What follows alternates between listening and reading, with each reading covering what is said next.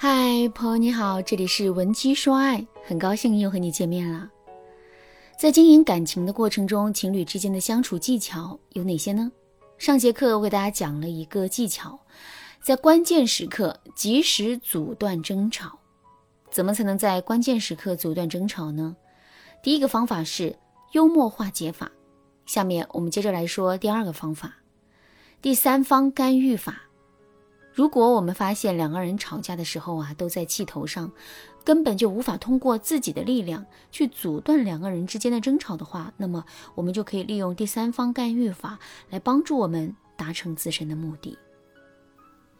这里所说的第三方啊，可以是人，比如说我们根据以往的经验，已经预见到两个人晚上肯定会发生争吵的话。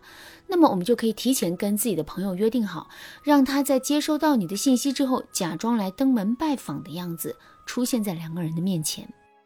男人都是好面子的，家里既然来了客人，他就肯定不愿意再跟我们吵架了。当然啦，这里的第三方也可以是物，比如说我们曾经花费了一个月的时间给男人织了一件毛衣，男人很感动，于是啊就经常把它穿在身上。后来两个人因为一些事发生了激烈的争吵。在这种情况下，如果我们故意让男人看到这件毛衣，他是不是会突然感受到我们对他的好，跟我们争吵的意愿也随之降低呢？肯定是会的。这就是把物品当做第三方来干预两个人之间争吵的应用。最后呢，这里所说的第三方还可以是事件，比如说我们跟男人因为某件事情发生了争吵，两个人吵得面红耳赤的，谁都停不下来。这个时候，如果我们假装肚子疼，假装头晕，假装不小心摔倒了，有了这些更严重的事件出现，两个人之间的争吵是不是也会停止呢？肯定也是会的。只要两个人之间的争吵被阻断了之后，两个人的情绪就会逐渐的恢复到正常状态。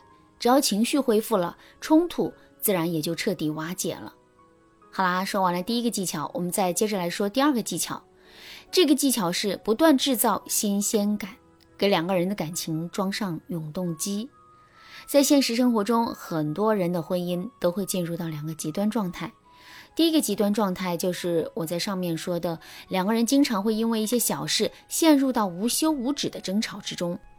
另一个极端状态是两个人从来不吵架，但彼此的感情太过于压抑，太过于波澜不惊了。在这种没有任何激情的生活中，两个人的感情照样是举步维艰。如果遇到这种情况，我们到底该怎么做才能彻底解决这个问题呢？下面我就来给大家分享两个实用的方法。第一个方法，增加生活的仪式感。什么是仪式感？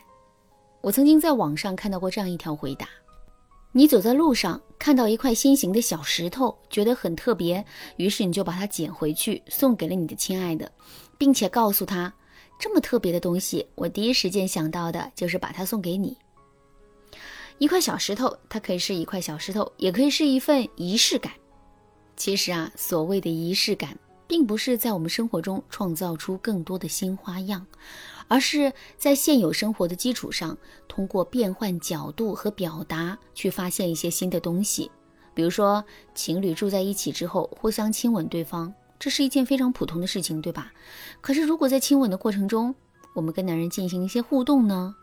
比如在男人忘记亲吻我们的时候，我们对男人说：“快，我快没能量了，赶紧亲我一下，要不我就晕倒了。”我们这么一说，男人是不是恍然间会发现接吻原来是一件这么有趣的事情呢？